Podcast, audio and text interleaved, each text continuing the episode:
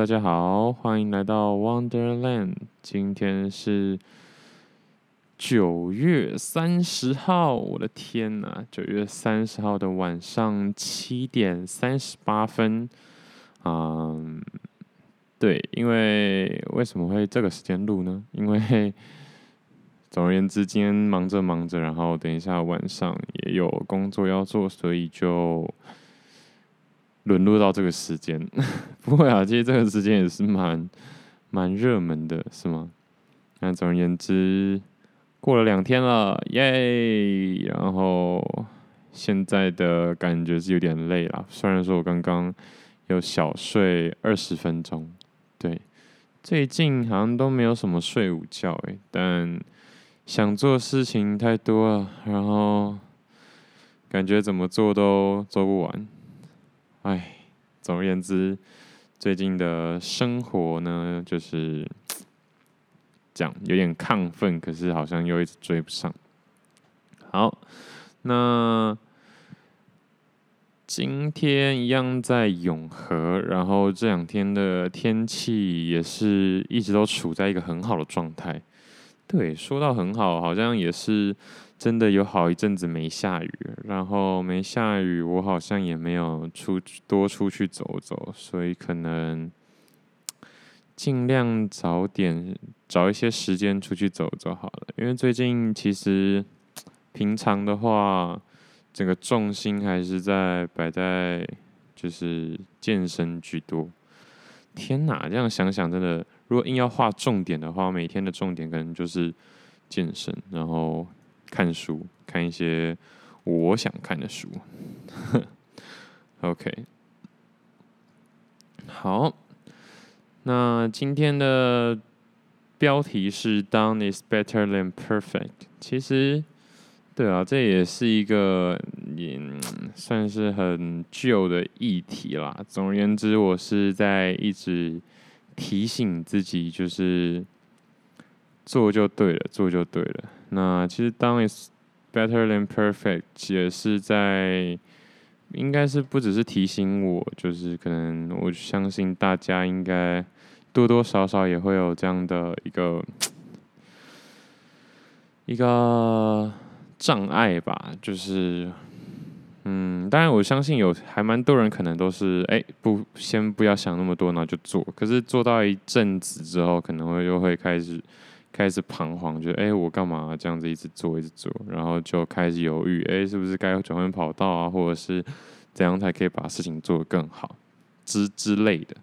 对，那前几集我说就是一样，也是 startup 的上一集也是，就是说自己想要开始当，嗯嗯，就是开始做一些买卖嘛，当一个商人这样子。那嗯，其实就是做这，应该说自己做一个小小的生意是有很多种面向，还有很多种切入点啊。就是，嗯，你想要制造自己的产品呢，还是你只是想要帮别人卖别人的产品呢？那这个别人的产品是在国外的还是国内的？是大品牌还是没有品牌？还是杂货？还是零食？是食物还是什么？所以。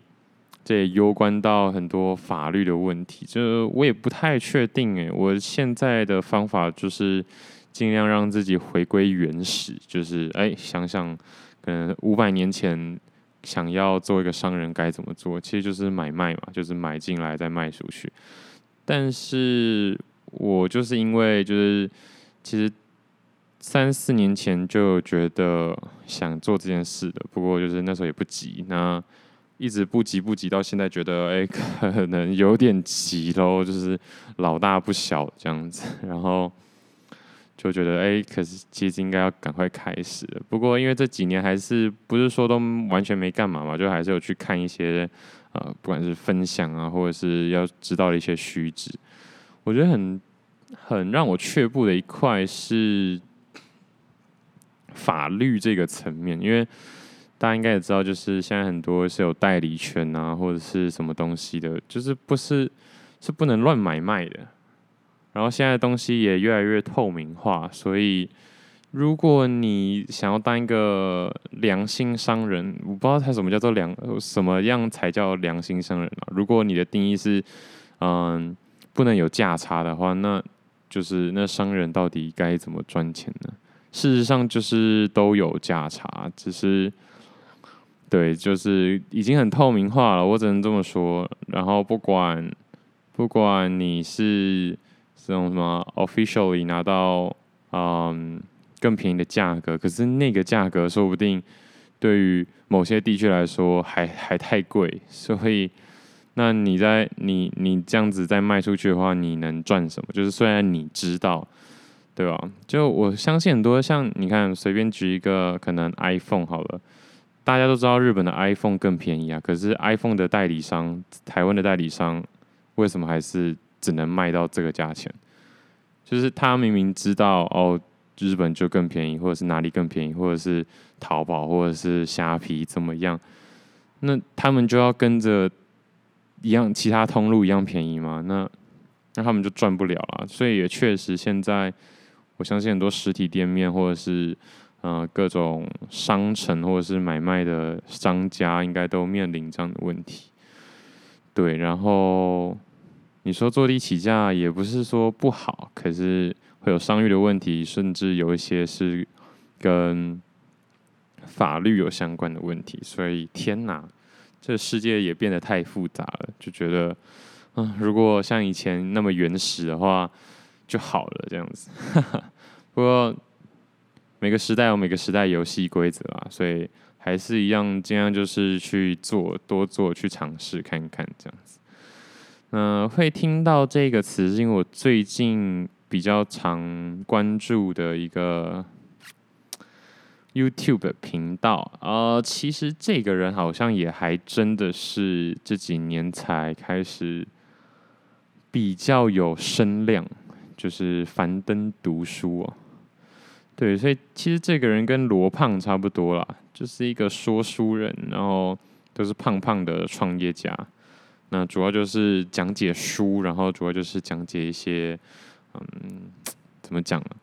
用用用脑袋跟口才去去分析时事也好啊，或者是嗯这个时代性的一些问题也好，说的当然是不错啦。不过其实就是把呃书然后套用在现实生活上。那其实好像在中国，就是这种读书会已经越来越多了。那其实我不太我不太想知道他到底为什么可以。嗯，又又火红起来。不过，我是觉得没差啦。总而言之，他是这两年，我看百度百科看看起来是这两年就是迅速窜红的一个人，因为他融资又成功，然后樊登读书这个啊、读书会跟那个 上次说罗胖的那个差不多意思，其实就是。呃，定制定制那种会员，然后去去订阅他们的内容，然后他们就会有很多说书的老师，就是讲解书给你听啊，或者是说一些各种面向的事情。对，那主要就是其实也就是跟 Podcast 差不多啦，只是他们有他们的课程，然后他们会特定讲一些书，然后他们也是卖书的。我天哪，就是。嗯，如果说台湾，其实台湾目前可能也要跟上这样子的潮流了。我现在，嗯，因为平常没事嘛，很闲，就是会多去看啊、国外的一些呵呵，这里的国外当然也包含美国啊，对，但当然也包含中国，也是国外。总而言之，就是，嗯，其实真的会能理解为什么出过国的人会。会发展的更好，不管是在国外发展也好，或者是回台湾发展也好，因为真的国外在红的、在发展、在在扩展的那些，真的五年哦，甚至是有些到十年才传回台湾。就是其他人在做的事情，台湾真的好像是累格一样，哎，就是真的。真的是要等到这么久，然后台湾才会开始兴起。那有好有坏嘛，其实就跟那个在非洲卖鞋的故事一样，就是哦，对你当时二零零五、二零一零零、二零零一、二零零五的那个年代，在美国可能 Podcast 已经已经在正在窜烧了这样子。那你说啊，那时候回台湾做 Podcast 根本不会有人听啊？对，你可以这么说，可是。如果你在当时候，然后接触到之后，然后就跟着美国去学习啊，去去跟他们的市场做碰撞，去他们创作者去交流。那你看，台湾的 Podcast 一直到二零一九才整个红起来，然后二零一五一六其实就那时候才是 YouTuber YouTube 的时代，对台湾来说真的很夸张，所以。我会去多看一些，不管是现在中国应该也在走在我们的前面的，嗯，我觉得未来可能真的会是嗯知识或者是文化的时代啦。只不过虽然现在台湾也有很多出语音课程啊，个巴拉巴拉课程、巴拉巴拉课程很多很多，但是其实好像也还没有到真的很火红，可是。就是这个能力一定是要具备的，因为迟早有一天在台湾会爆，只是不知道什么时候爆而已，对吧？嗯，总而言之就是蛮值得一学的，或者是说蛮值得去关注一下的啦。真的会有这个界限存在。那当然每个是呃每个地区还是有每个地区的的怎么说呢？那个。民情啦，或者是说文化，所以其实 Netflix 也是超早以前的东西，然后到现在基本上跟 YouTube 差不多。我现在才隐约的发现，真的现在没有人没买 Netflix。那你说，呃哦，它可能寄生，但是还是有用，你知道，这就是一个很大的差别。那 Netflix 一直不抓，其实也是慢慢在养我们的胃口。那等到真的开始收费的时候，哎、我们还不是只能乖乖掏钱？所以其实还是要多找一点通路啦，然后不要不要被绑定、被绑死太太的严重这样子。好，有点离题了。那总而言之就是，嗯、听了一些樊登自己的，他应该叫他应该本名就叫樊登吧。呃，我已经把他那个页面关掉了。总而言之，樊登他自己的创业之路，就是他有提到这样一句话，就是我今天的标题 “Done is better than perfect”。因为其实他也是呃打滚了十年呢，我相信这十年其实他一定有赚钱，而且一定也做得不错啊、听他的自己讲的故事，其实也做的算真的不错。但是真的出名还是在这几年，也就是说。前面十年，他现在几岁啊？六十五年次的话，今年是啊，我的数学今年是一百一十年，一百零五年的话是四十岁，四十五左右，四十五、四十六岁。嗯，对，你可以说他最近这五年才三四年才开始爆掉，就是声量爆炸，身价应该也爆炸，对。但是前面的十至十至十五年都是很辛苦的，我只能这么说。对，但你说那个辛苦是完全没成绩吗？其实也不是，只是还在不断的找突破，然后然后让自己归零，再再来一次，归零再来一次。这这里所谓的归零，不只是心态上的归零，是可能真的是连身家都归零这样，就是这么。就是这么 struggle，但我觉得大部分的人，或者是说我自己在关注一些，我觉得诶蛮觉得蛮厉害，然后颇有成就的人，其实也都是这样。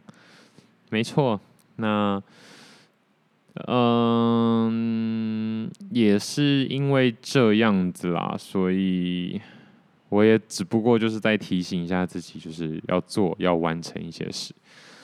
那这两天的心得就是真的很辛苦，不得不说，就是，嗯，这种感觉，因为就是一直一直未知嘛，其实就真的跟你去上班，或者是说你做所谓的回家功课不一样。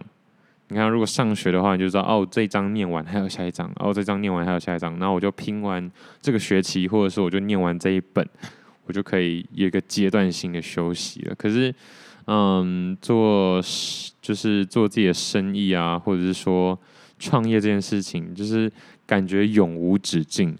然后，您的你获得的那个反馈，也不是说哦，你全对就会拿到一百分，有可能你什么都做了，然后。十分、二十分这样子，对，所以我其实觉得现在我的我的自己可能也还没有到达那个高度了。不过我想的是，嗯，我真的有准备好要迎接那样子状态吗？然后好迎接看看。然后现在只是单纯的自己给自己下达任务，然后就已经很难有耐心了，你知道吗？其实我会就是很开心，自己 podcast 已经出了六十三集。这么开心的原因是因为我很清楚一件事情，就是就像你做了六十三个作品，然后这六十三个作品，你也知道好像还可以更好，但是就是现在也不那么好，但是你也不知道该怎么去做突破。那我的突破就是丢上网嘛，然后现在的可能听啊，或者是嗯、呃、互动都不算太好了，就是一渐渐的一根一只手一只手数不完了，但是还是处于一个蛮低迷的状态。不过我很开心啊，因为就是即使成绩这么差，然后我觉得还是再做看看，再做看看，然后。不要让自己停下来就好，这完全就是跑马拉松的概念，就是 靠真的不知道什么时候跑完。但是你看旁边有那个里程数，其实就已经很好了。我我其实很难想象以前就远古时代的马拉松比赛有多么煎熬，你知道吗？四十二公里你也知道很久，那那时候没有计时器，也没有也没有计公里数的人，就是你只要就一直往前跑，真的会不知道什么时候该停。就是你会处在一个对可以放弃，然后也可以继续坚持，可是你不知道现在到底自己坚持了多久，然后还剩多少的路程还需要需要继续突破，这样子就是真的需要拿掉这些东西。对，我的意思说，如果我可以拿掉所谓的时间跟里程的话，然后还可以继续嗯很专心，然后。嗯，这样感觉可以更更全然的、全然的去去专注在自己的事情上面。不然，其实你看，我一直强调，哦，两天了，或者是哇哦九月了，或哇哦十月了，其实是变相的在给自己压力。那其实这些压力说重要也确实重要，因为时间很宝贵嘛，不要莫名其妙就让时间流失。可是。也蛮不重要的，因为重点是你的 project 完成了没，对啊，那如果一直一直去注意这样的事情的话，其实就是某种程度的分心。那因为最近其实也在把那个一个巨星的诞生看完，就是 Lady Gaga 演的那部电影。那主要就是在讲两个很会唱歌的人。然后一个一直往上，一个一直往下的一个故事，看完确实是蛮有感的啦。就是当然不要爆雷，总之歌真的很好听。然后我不知道为什么 Lady Gaga 在里面唱的那所有的歌啊，或者是那男生唱的歌，其实我不知道，我甚至不知道那男生叫什么名字，但我觉得那男生应该蛮也是蛮有名的，就是。怎么说？就是真的很有情感呢。嗯，我觉得一方面有可能是因为 Lady Gaga 自己本身就是歌手，所以她可能也经历过那样子的不敢想象，然后突然之间爆红，然后压力袭来，然后在嗯、观众的观众眼中的自己，应该说要。在要成为观众眼中的自己比较好，还是自己眼中的自己更好，还是家人、朋友、情人眼中的自己会比较好的这些抉择，其实就当事人来说，真的是蛮痛苦的。我觉得现不管是不是这么有名的人，或者是不管是不是戏剧里面，我觉得现实生活中也是一样啦。嗯，因为你很难说哦，我就要全然的做自己，然后都不管其他人的看法。可是你又要成为其他人眼中的自己吗？那又有点太超过了。对吧？所以我看的感觉是，嗯，如果有一个人真的愿意陪伴，那那个人可能是一群人啦，通常会是家庭、家人嘛，真的算是很幸运，但是也是更深一层的压力，嗯。所以其实就是这么矛盾啊，我觉得那很幸运的点，当然就是其实有人愿意等，有人愿意倾听，有人愿意包容。可是更有压力的原因，是因为诶，人家的包容，人家的倾听，人家的愿意等，其实也是有极限的。所以说，你终究会被这些愿意等、愿意包容你的人给牵制住，你懂吗？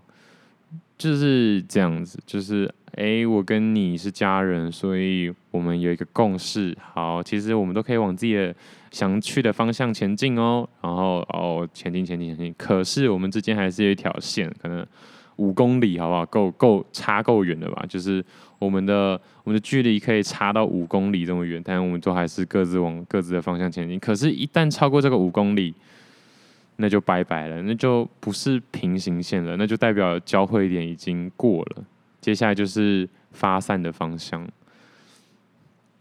嗯，所以接下来当然就是决策嘛，就是哎，那我是不是要换换个方向啊？稍微往他那边偏向一点点，那也就痛苦喽。那只能说，到时候也还真的不是谁的错，然后。端看你人生的优先权在哪啦，就是其实蛮多东西真的就是错过就错过，可是你所有的相遇也是透过错错过其他事物而得来的，那只能说不要不要总是回头看，应该会是比较好的选择啦，嗯。就是你犹豫，稍微犹豫，稍微踌躇一下，可能是没有关系。但是从诚如上一集所说的，不要抵抗这样的无常的话，大概大概率就会过得比较轻松一点吧。没错，那。这部电影真的是歌是蛮好听的，我常常就是看这个电影看到一半，然后算了，直接暂停，我去听歌好了，因为歌词也深的说的很深入人心诶。其实我不知道他是为了剧情然后特意写的歌词，还是本来就有这样的歌，我没有这么研深入的去研究，但我只觉得真的哦，我我很容易。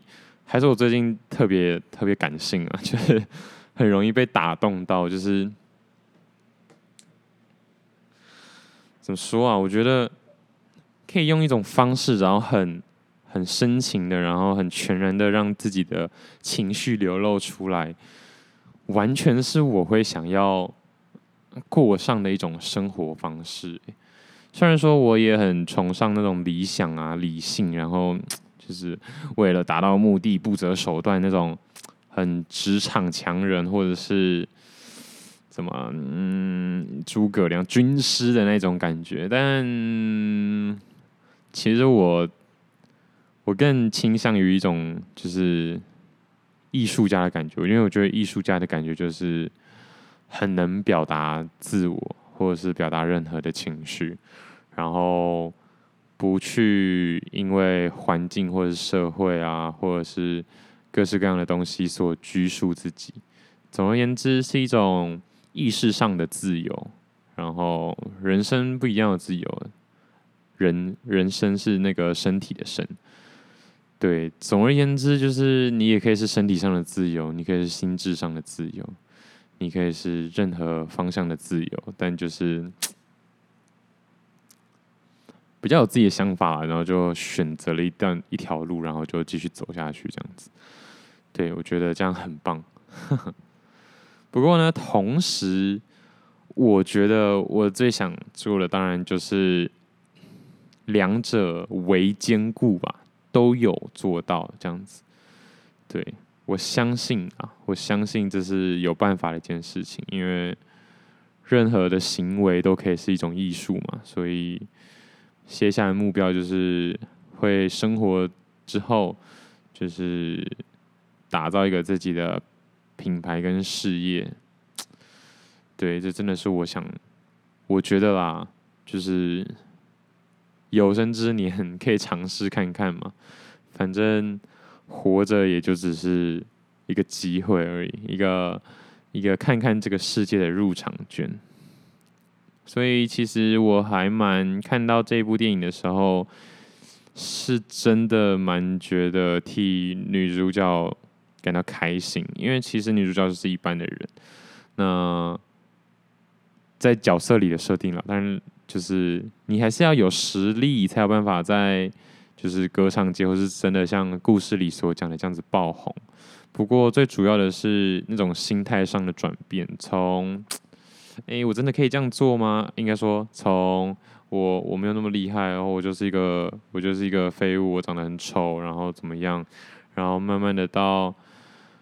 就是我想，我也想要表达自己，我也想要有自己的声音。然后到我，嗯，诶，有人认可这是真的吗？还是我的错觉？然后到我，我真的可以这么大声的说出自己的声音吗？然后到开始越来越多人听的时候，就是，嗯，不行好了，我还是讲他们想听的那种声音，最后才真的，嗯，完全抒发自己的声音。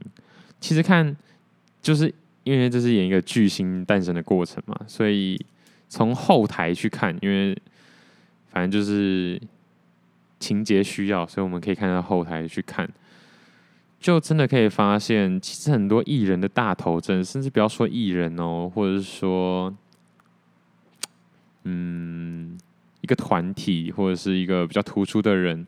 会被说大头症，会被说自大，然后被说什么样怎么样，真的是很两难的一件事哎。因为你就真的会处在一个，我到底是要说他们想听的东西，还是说我想说的东西？那一旦一旦一个人的影响力变大了之后，就开始有一些幕僚啊，因为毕竟你不是，你不可能十项全能，你开始要有人帮你，你开始要有人帮忙传话，或者是要开始做一个呃大的一个协作。可是，可是我我就是你身为一个主导的人呢，可能也会觉得，我也可以都让大家都哦开开心心、服服帖帖的，哎，很好很好啊，大家都很棒，大家都很棒。可是当我当这样子，大家的方向跟自己想的不太一样的时候，要怎么样？就是完全的妥协嘛？当然也不是啊。那嗯，我只能说，就像我最一开始今天节目一开始提的那个点，就是我们可以保持在一个一定的距离内，但是一旦超出这样的距离。可能就是错过了，嗯，那这个距离当然是因人而异啦。可是，觉得真的还是要想想，愿意放出这样的距离，除了希望给你自由以外，也不代表我好像一个底线，或者是，嗯。就是没有一个底线，然后可以被无限上纲的那种感觉。嗯，总而言之就是这样。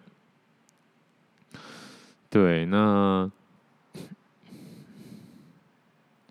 看看完是蛮有感触的，而且这几天生活下来也觉得，对，很想像 Kobe Bryant 那样子，就是一直 outwork 嘛，就是对自己很有要求，然后冲啊，然后多训练啊，然后多去思考啊。可是我自己知道，一定要找到自己属于的那个事情。就是，也是说，你知道你的目的地在哪，你的终点在哪，你目标是什么，才更容易去这样子全身心的投入。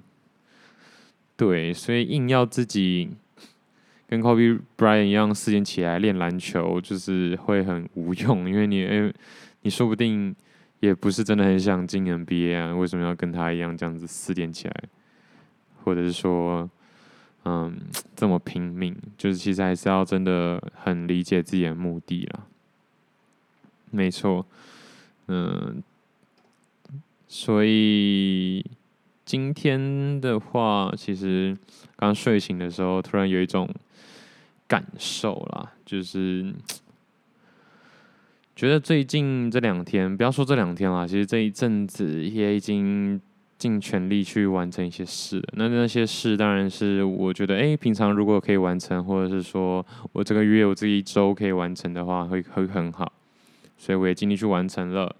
可是好像还是赶不上这个世界的变化，感觉还是有很多人走在我前面，感觉我好像还是追不上很多人，然后很多我这个年纪的人的成就或者是什么东西，怎么怎么。怎么样努力也赶不上啊！真的，虽然呃，我可以说你可以走出自己的路，然后呃，每个人都有自己的时区，然后然后不要跟人家比，你又不是他，对不对？你就像 Kobe Bryant 一样，你也不会想要当一个 NBA 选手，为什么想要一直跟人家比这个比那个呢？可是我想说的是，嗯、其实我不是想要替自己发声啦。我觉得以前可能二三十集是真的想替自己发声，但我相信其实很多人都默默的在为自己的目标努力，而那个目标可能有些人是很明确，其实但有些人其实应该还是很模糊，只是觉得我也需要上进一点，然后想要找到一个自己的方向，甚至是我觉得那些很明确的人反而会更辛苦一些些。但是，就像我刚刚说的，就是好像已经每一天一起床，就是尽全力的奔向那个目标了。可是还是有很多人在自己的前面。那那个人你也不认识，可是他感觉好像得到了他想要的所有的一切。只能说这个世界变化真的太快，也太大了。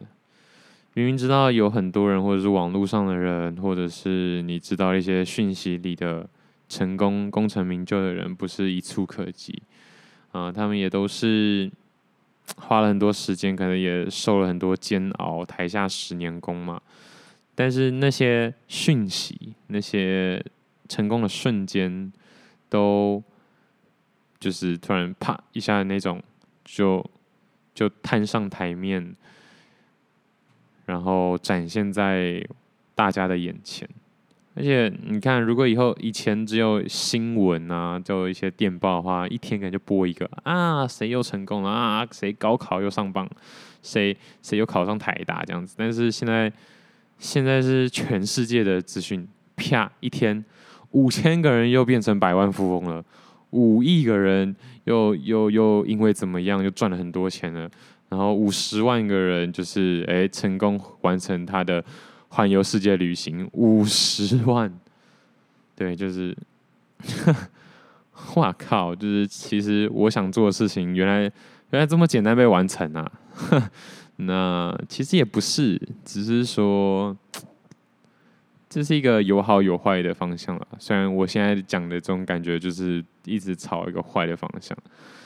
对，像我刚刚说的那一句，耶，原来我的梦想这么简单被完成啊，可以被解读成。哦，那我也很有机会，我也可以被完成喽。我我也可以完成，我也可以去完成它喽。但也可以被解读成，所以我这么努力，结果还是没有做到，我是不是一个废物？这样，这真的是很两面的事情。那当然我，我自己也清楚，所以我只能说，就看那个现在的状态高不高。如果高的话，就会觉得哈，所以我一定也可以成功的这样子，呵呵，对吧？那这样子东西，这样子成功的瞬间呢、或者是美好的瞬间，啪啪啪一直摊上台面，其实就有点像股市这样子，然后一下子暴涨，一下子或是暴跌，不管你可能一下子暴涨，然后就像散户一样，我或者是大部分的散户的人，就会一直去找理由去解释这样的成功或失败。那但是重点是，然后呢，我的明天该怎么过？我也是每天都在想，我明天该怎么过。其实，我觉得我都知道明天该怎么过，但重点是，应该说我想怎么过，但重点是怎么样再更优化。嗯，我知道明天我要朝那个目标前进，可是 我要用一样的方式吗？我继续走吗？还是我要改用跑的？还是我要找什么东西可以滑？找什么车可以坐？嗯，总之，大概内心的焦虑感就是来自于这啊。我当然知道我是不会停下，就是一直往前走。可是有时候还是会想，呃，我这样走是不是没有效率啊？或者说我地图是不是拿错了？对啊，其实这个这个宝藏在东方，结果一直往西方走，然后还每天不断的走，更惨。但不知道喽。所以我的结论，其实就是，嗯，今天啦，纯属今天。就不要再追梦了。可是，但我知道那是因为我已经开始确立我自己的方向了。所以，这个不要再追梦的感觉是，不要再像寡妇追日这样子，一直去，嗯，只是看到啊、嗯、那样的那样的阳光，那样的宝藏而一直往前跑。嗯，应该要做的是好好的过生活。然后，如果把追梦变成追梦的这条路程变成平常的生活，那就不会再辛苦了。简单来说，就是如果夸父追日的时候，那个追的过程不是只是盯着太阳一直跑、一直跑、一直跑、一直跑，而是享受追着太阳的过程中，哎，这个好山好水哦，那个沙漠哦，那个海洋。那其实这一段日子。就不再辛苦，也不会白活了。其实，对，真的都在讲一样的事情。那，所以呢，我的接下来生活就还是会继续朝着我想要当一个 businessman，然后希望可以有一个属于自己的帝国。那与此同时，我要更细细的品尝我所经历的每一切。嗯，目标不变，但是更留意身边的所有，这样就对了。好啦，总之这前一百集可以说疯狂的在建立我自己的人生的信仰跟原则。我就觉得没错，年轻的时候就应该要这样，就是 try and error，然后选一个。